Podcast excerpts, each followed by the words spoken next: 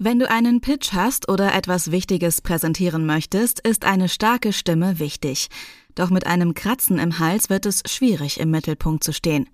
Wenn dann noch die Stimme belegt ist und Heiserkeit dazu kommt, wird die Präsentation endgültig zum Problem.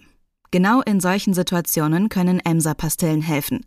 Bei leichten Halsschmerzen, Schluckbeschwerden, Hustenreiz und Heiserkeit können sie durch ihre einzigartige Wirkstoffformel die Beschwerden lindern. Und das ganz natürlich. Besonders vor einer großen Stimmbelastung können Emser-Pastillen mit ihrer natürlichen Wirkkraft deine Stimme stärken. Unterstütze jetzt deine Stimme und erfahre mehr auf www.emsa.de. Hallo und herzlich willkommen zum T3N Wochenbriefing. Heute geht es um die Rückkehr vom Retro-Player Winamp. Wir sprechen über Red Flags im Vorstellungsgespräch, das Always-On-Display vom iPhone 14 und fliegende Autos. Im Praxistipp der Woche erfährst du, wie du den Google Assistant deaktivieren kannst. Wie immer findest du alle Artikel in den Show Notes und direkt auf t3n.de. Los geht's! Winamp, it really whips the llama's ass.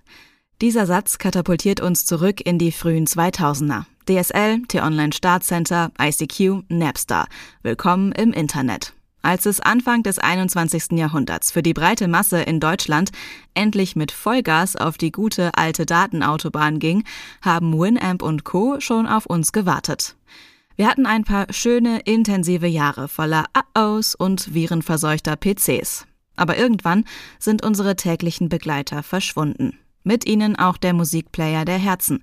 Anfang der 2000er war Winamp der beliebteste Media Player für den heimischen PC. Und jetzt ist er wieder da. Neue Version, alter Look und im Gepäck eine große Rutsche Retro-Feeling. Es ist ein wenig seltsam, dass uns ausgerechnet die Technik zu Nostalgikern macht. Wir freuen uns, dass der alte Media Player mit seinem mittlerweile aus der Zeit gefallenen Look zurück ist, obwohl in Zeiten der Streamingdienste eigentlich niemand so genau weiß, wozu. Trotzdem gibt es nichts Schöneres, als sich zurückversetzen zu lassen in eine Zeit, als das Internet noch eine riesengroße Spielwiese war. Wir alle hatten eine Webseite aus dem Beep World Bastelkasten. Foren waren ein Ding und gehetzt wurde höchstens in Gästebüchern. Schön, oder? Also, auch wenn eigentlich kein Mensch Winamp braucht, es ist gut, dass er wieder da ist. Welche Änderungen Version 5.9 im Gepäck hat, liest du auf t3n.de. Vorstellungsgespräche sind für viele BewerberInnen die pure Qual die ewige Suche nach dem perfekten Outfit, die Sorge vor Fragen nach Lücken im Lebenslauf und dann ist da auch noch die Angst vor einem echten Kreuzverhör. Als wäre das nicht genug, gilt es im Gespräch auch noch auf Red Flags zu achten, also Formulierungen, bei denen BewerberInnen besser gleich kehrt machen sollten.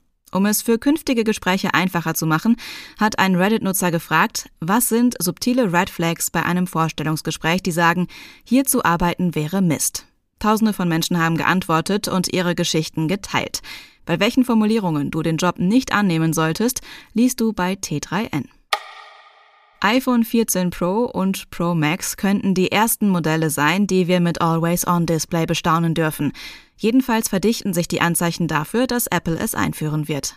In der vierten Beta von iOS 16 hat der Konzern zum Beispiel schon einige Wallpaper entsprechend angepasst. Wie der sogenannte Sleep-Modus funktionieren soll, mit dem du Uhrzeit und Benachrichtigungen im Standby angezeigt bekommst, liest du auf t3n.de.